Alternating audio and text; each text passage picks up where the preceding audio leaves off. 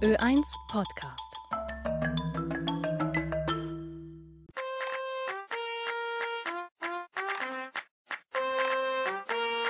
Freakcasters.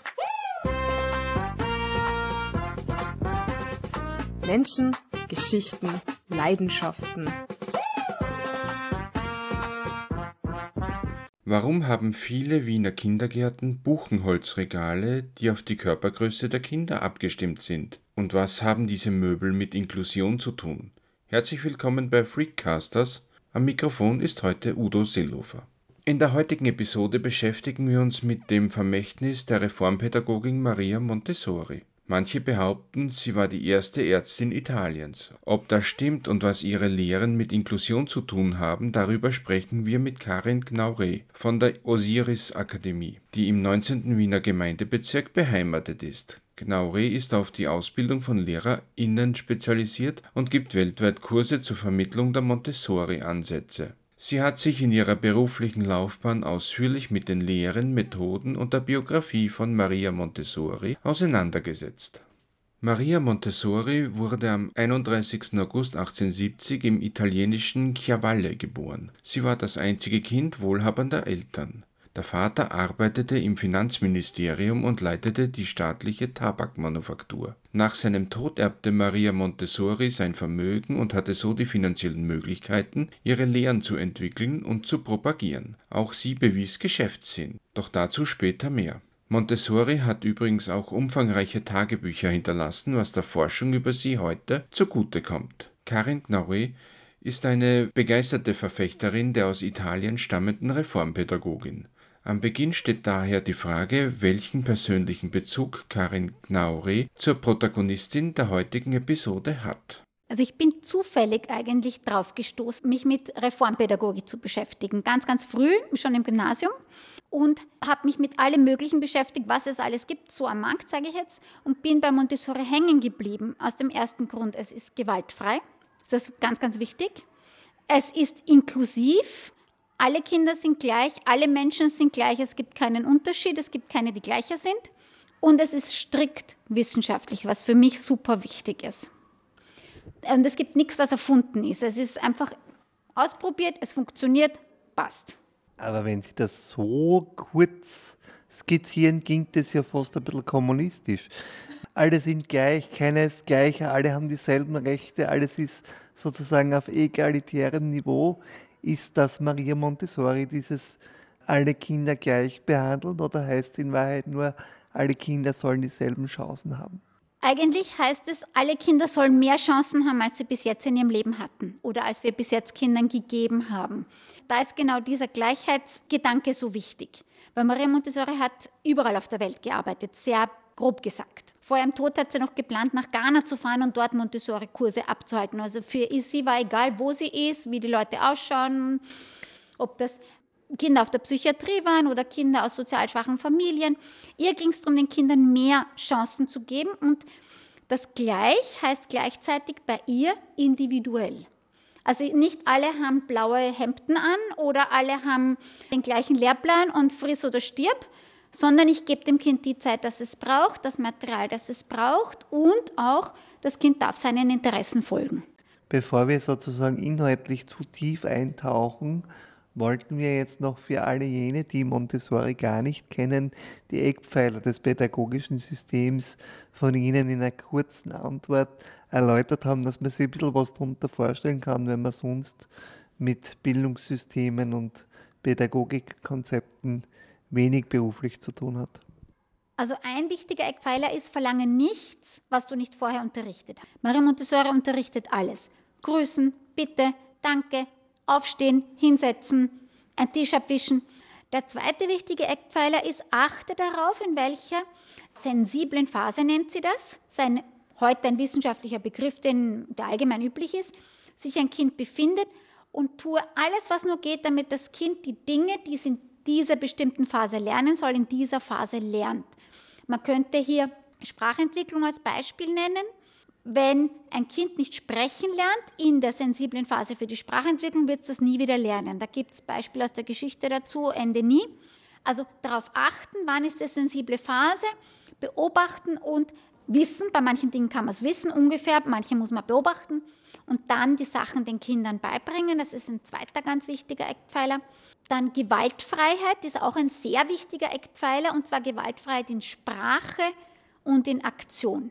Weil wir sind ja sehr stolz darauf, dass wir unsere Kinder in der Schule nicht mehr schlagen, aber anbrüllen tun wir sie schon. Und das ist so ein ganz wesentlicher Unterschied und etwas ganz was Wichtiges.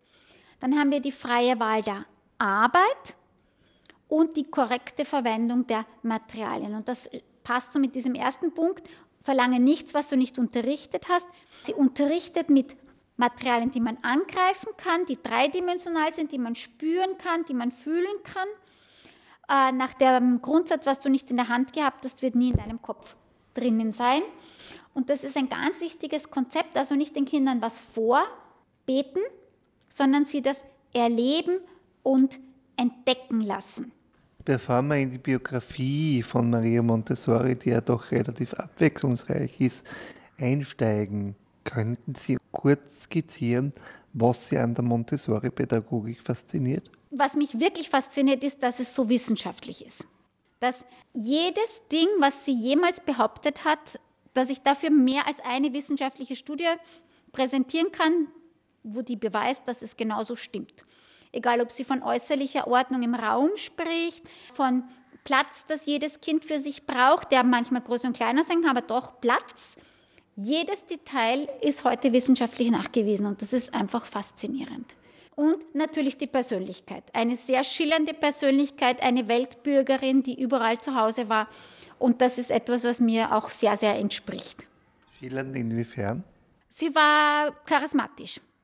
Sie war sehr, sehr charismatisch. Man sagt über sie, sie ist aufs Podium gegangen, um einen Vortrag zu halten. Sie hatte keinen Zettel mit, sie hatte keine Notizen mit und sie hat einfach frei gesprochen.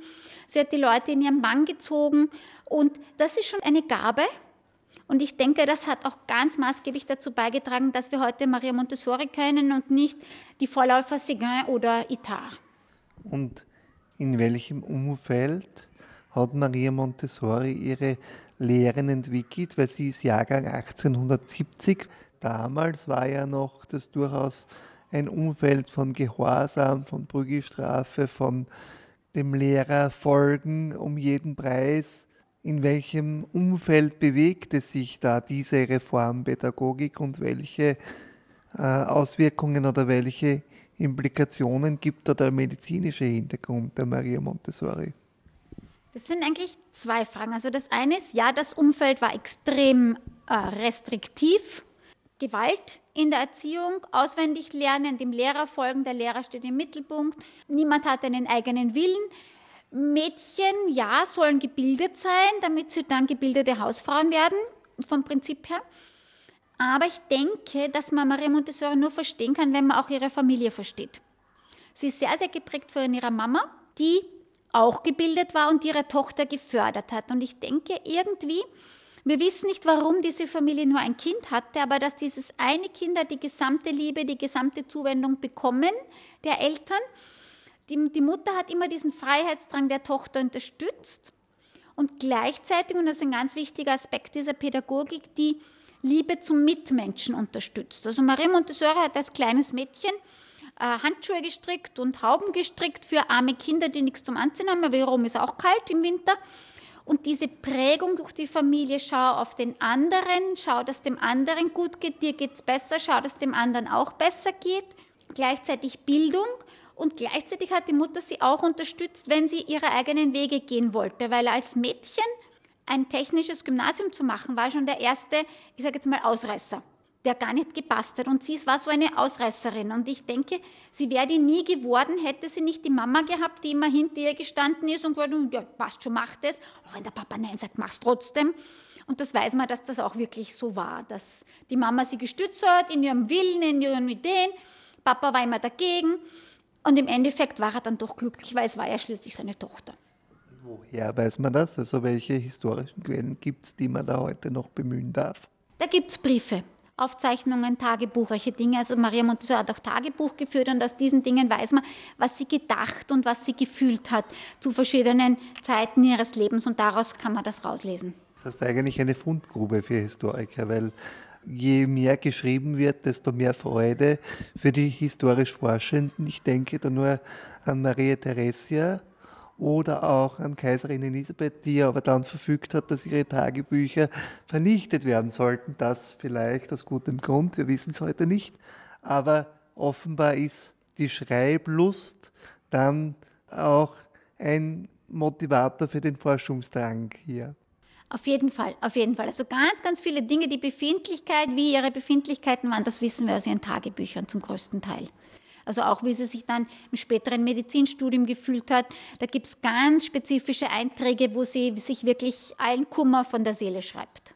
Erste Ärztin Italiens habe ich mal wo gelesen. Stimmt das genau so oder ist das dann doch ein bisschen Propaganda? Es ist sicher ein bisschen Propaganda drinnen. Man formuliert heute meistens vorsichtiger. Real ist oder Realität ist, dass es damals nicht erlaubt war, dass Frauen Ärzte werden, weil es war nicht okay, dass eine Frau und ein Mann gleichzeitig einen nackten Körper anschauen. Und das ist ja beim Medizinstudium so, wenn die sezieren, der Körper ist zwar schon tot, aber gleichzeitig draufzuschauen ging nicht. Und sie wurde auch gemieden von ihren äh, Kommilitonen, hat da sehr, sehr viel mitgemacht während ihrem Studium, hat auch lösungsorientiert immer, wie kann sie mit Situationen umgehen. Also jetzt zum Beispiel in der Nacht seziert. Das war sehr unheimlich. Es hat gestunken nach den Konservierungsmitteln der, der Körper. Und sie hat sich dann einen engagiert, der daneben gesessen ist und geraucht hat, damit sie zu stinkt. Also so lösungsorientierte Person. Ich sehe da was, aber ich, ich finde eine Lösung. Ich, ich bleibe dran, ich bleibe dran, ich bleibe dran und man sieht aber, wie sie oft doch auch gelitten hat, das sieht man dann aus den Tagebüchern.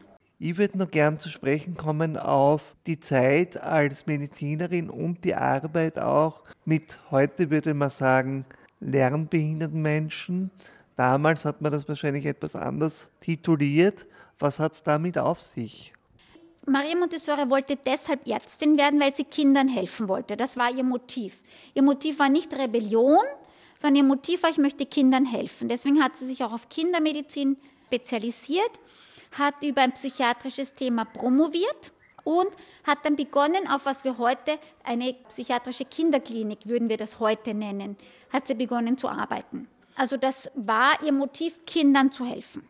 Damals eine psychiatrische Klinik war nicht das, was wir heute darunter verstehen. Das war eigentlich schlechter als ein Gefängnis heute. Also mehr würde ich sagen, eine Folterkammer für Kinder. Viele der Kinder, die dort waren, waren überhaupt keine Patienten, sondern Kinder von Patienten der Erwachsenenpsychiatrie. Manche Kinder waren vielleicht ein bisschen verhaltensauffällig. Ich würde mit bisschen eher sprechen. Und äh, sie war dann dort als Ärztin. Und mit dieser Motivation, den Kindern zu helfen, ist sie da durch die Zimmer gegangen oder durch die Räume gegangen und hat gemerkt, als Medizinerin kann ich hier nichts ausrichten.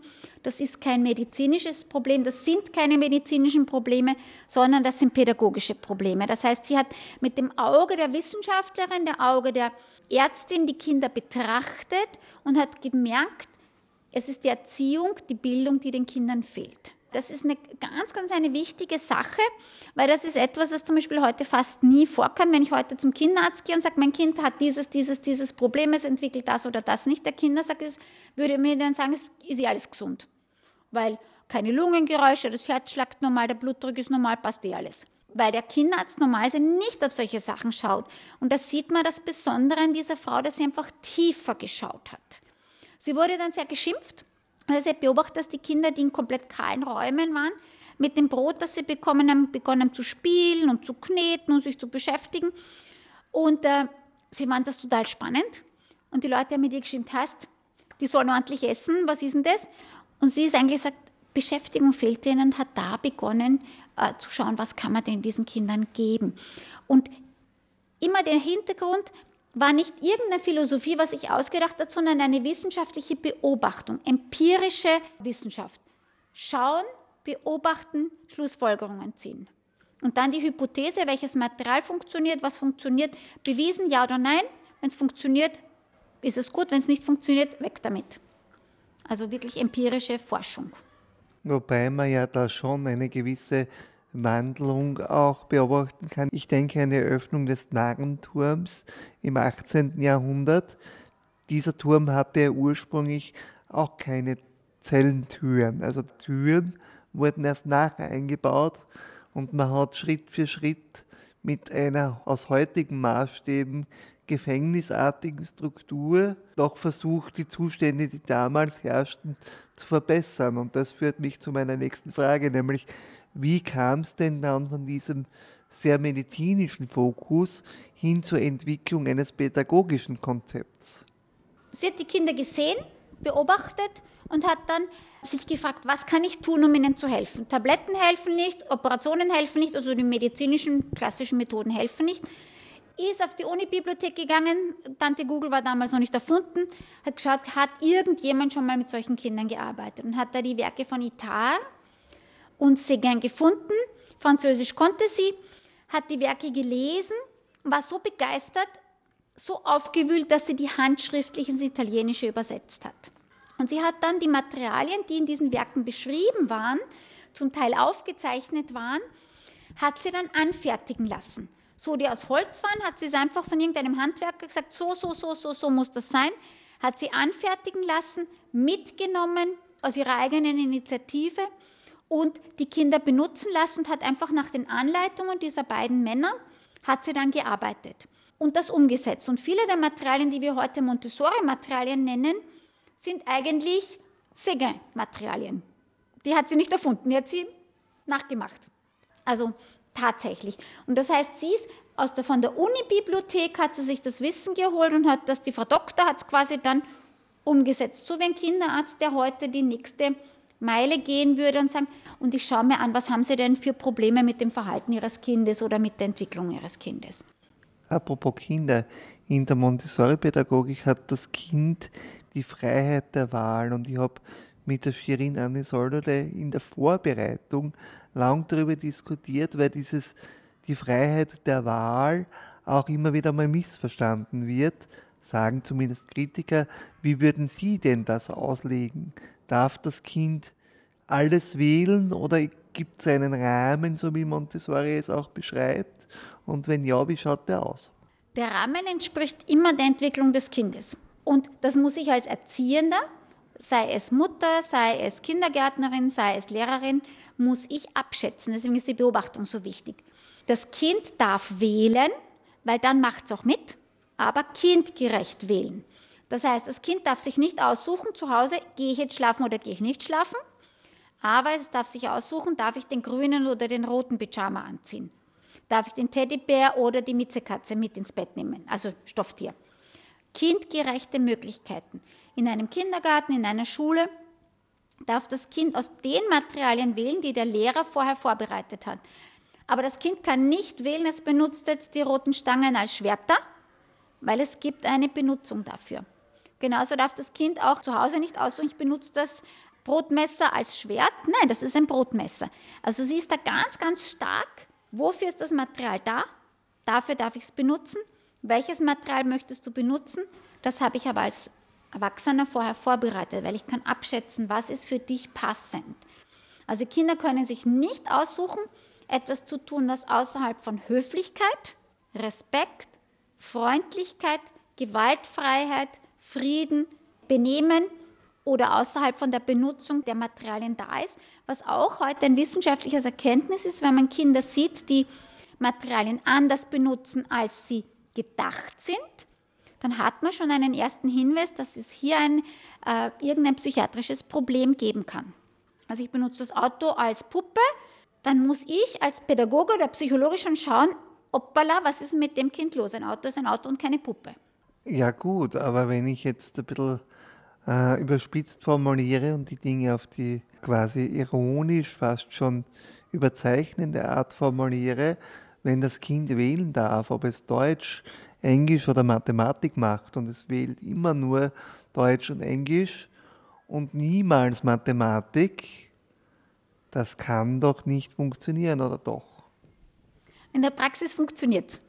Es kommt alles auf das Geschick drauf an und auch auf die Präsentation. Wenn ich jetzt ein Kind habe, das sehr, sehr sprachlich und geisteswissenschaftlich interessiert ist und das wählt tatsächlich Deutsch und Englisch und Literatur und Geschichte und was auch immer und hält sich von der Mathematik fern.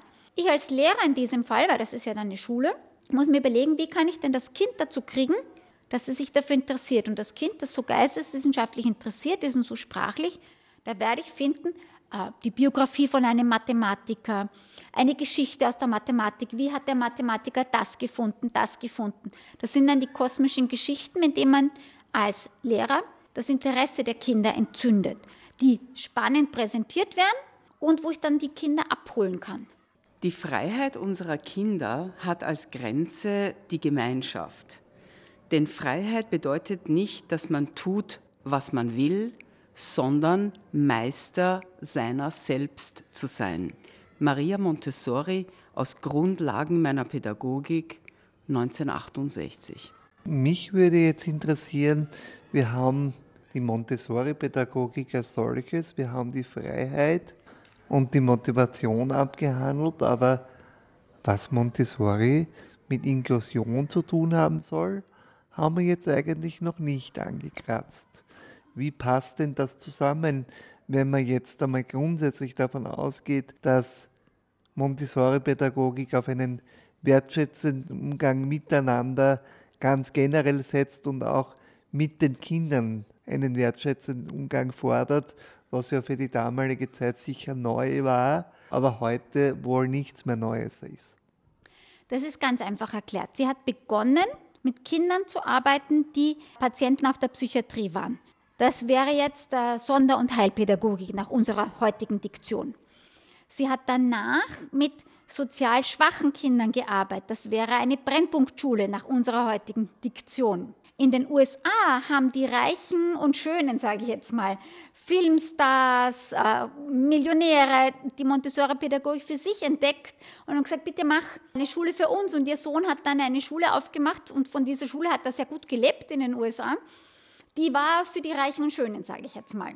Und das ist genau dieser Aspekt. Das heißt, ich kann mit dem gleichen Material, mit den gleichen Prinzipien jedes Kind unterrichten. Absolut jedes. Ob dieses Kind äh, eine Autismus-Spektrum-Störung hat. Vielleicht gepaart mit einer geistigen Behinderung. Das funktioniert. Ich kann mit diesem gleichen Material ein Kind mit einer Hochbegabung unterrichten. Irgendeine Hochbegabung oder eine Hochbegabung, die gepaart ist mit irgendeiner Schwäche in einem anderen Bereich, zum Beispiel jemand mit Asperger-Syndrom. Möglich.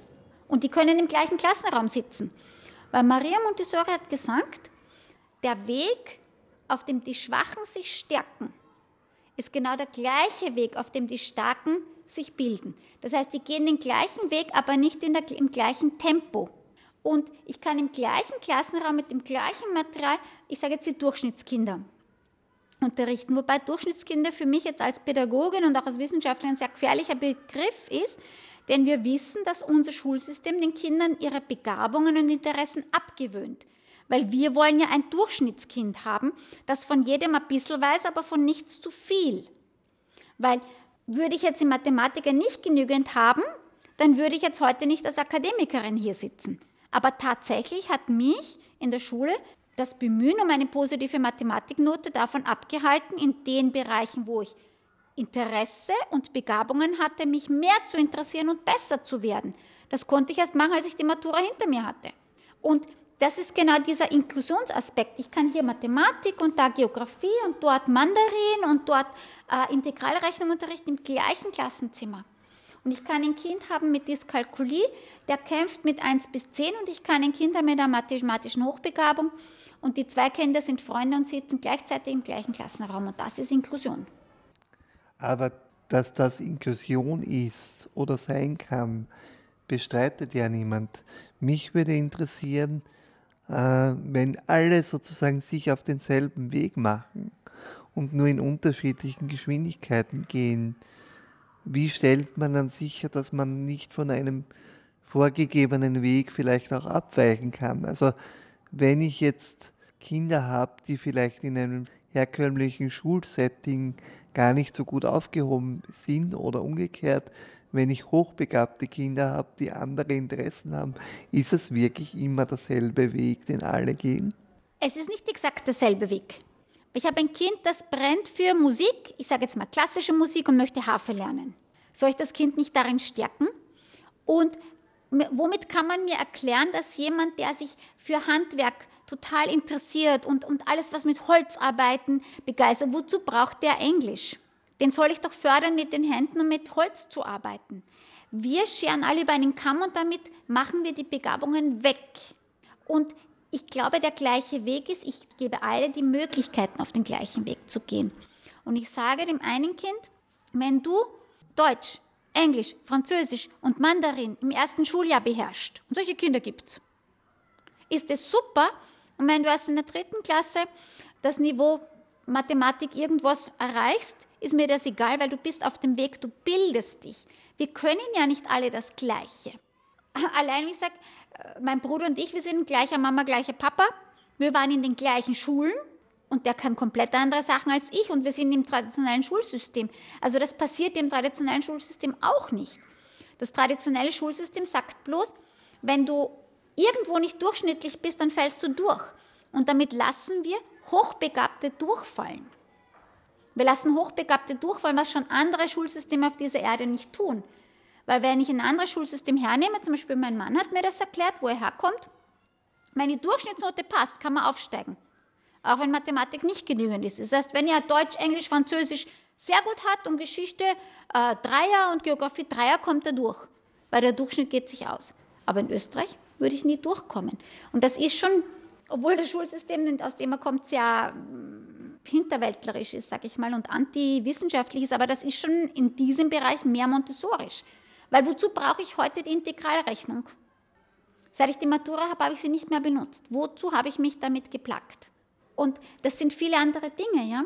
Man soll es den Kindern anbieten, weil manche interessieren sich und werden besser und besser. Und man muss jedem die Möglichkeit geben, und auch das ist Inklusion, weil tatsächlich ist es ja heute so, dass die Kinder von den Akademikern auf die Uni gehen und die Kinder von den Arbeitern nicht auf die Uni gehen in Österreich. Für Montessori ist das auch das Unding des Jahrhunderts, weil sie hat ja, ist ja die, die bewiesen hat, dass egal was dein Hintergrund ist, wo du herkommst, ist egal. Wenn ich dich richtig unterrichte, kann jeder alles erreichen. Das hat sie bewiesen. Und ganz Italien war geschockt, dass die Kinder denen man gesagt hat, der kann nicht einmal lesen und schreiben lernen. Die sind genetisch dazu veranlagt, Analphabeten zu sein. Das ist ein Konzept, das müssten wir heute in alle Brennpunktschulen bringen, in alle Klassen, wo wir sagen, ah, die Ausländer, 80 Prozent, die nicht Deutsch sprechen. Wenn wir das Montessori-Konzept da hineintragen, sogar ohne Material, nur dieses Gedankengut, jedes Kind kann alles erreichen, wenn ich es richtig unterrichte, dann würden unsere Schulen komplett anders ausschauen.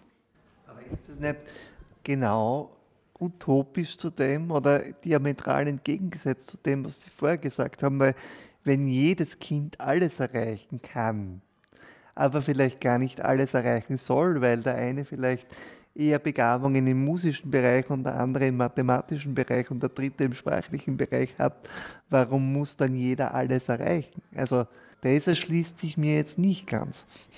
Alles erreichen im Sinne, ich darf es erreichen und ich werde gefördert darin, es zu erreichen. Apropos gefördert, biografisch gesehen, es gibt ja bei Maria Montessori sehr viele Stationen. Sie ist weltweit gereist, um ihre Ideen zu propagieren, unter anderem auch in Österreich, wo sie dann das Haus der Kinder besucht hat, nicht gegründet hat. Aber welche Stationen der Biografie der Maria Montessori waren denn für das Vermächtnis rückwirkend betrachtet am wichtigsten? Ich würde sagen, ihre Kindheit, weil das hat ihre Motivation gebracht. Ich würde sagen, die Arbeit in der Psychiatrie, weil das hat sie komplett geöffnet gegenüber allen Menschen. Und vielleicht die zehn Jahre in Indien, wo sie gearbeitet hat, als wäre sie in Italien oder in Frankreich oder sonst wo in Europa und sie hat genau gleich weitergearbeitet. Es war ihr wurscht, wo sie war sage ich jetzt mal. Und sie hat mit indischen Kindern, mit indischen Lehrern gearbeitet und ich denke, das hat doch sehr, sehr viel ausgemacht. Vielleicht ist es auch die Tatsache, zwei Weltkriege miterlebt zu haben, was sie, ich denke, zu so einer Fanatikerin für den Frieden gemacht hat. Vielleicht ist es auch die Trennung von ihrem Sohn, den sie nicht aufziehen durfte, das wird oft anders dargestellt, aber den sie nicht aufziehen konnte und nicht durfte in der damaligen Gesellschaft und ich glaube, dass das auch ganz, ganz stark motivierend gewirkt hat für sie, sich einzusetzen für jedes einzelne Kind. Und irgendwie glaube ich persönlich auch, dass die Liebe zu ihrem Sohn durch die Trennung größer geworden ist. Weil dieser Sohn hat sie selbst gefragt, bist du meine Mama? Du kommst mich so oft besuchen, bist du meine Mama? Bist du meine echte Mama? Und sie hat dann Ja gesagt. Und dann hat er entschieden, und jetzt gehe ich mit meiner Mama, auch wenn ich offiziell nicht der Sohn bin. Da muss so eine starke Bindung gewesen sein. Und gleichzeitig muss aber auch diese Pflegefamilie so liebevoll gewesen sein, weil ja der Mario sein ganzes Leben lang bis zu seinem Tod den Kontakt gehalten hat mit seinem Milchbruder.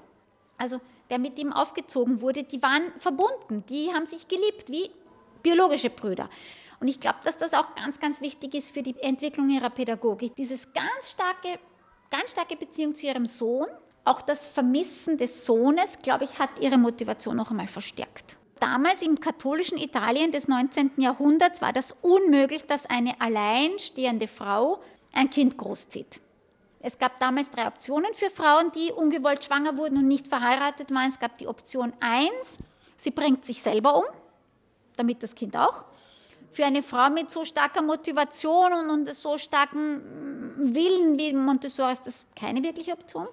Möglichkeit zwei war, sie geht in ein katholisches Kloster, kommt das Kind dann in ein Waisenheim, sie sieht das Kind nie wieder, das war die Option zwei.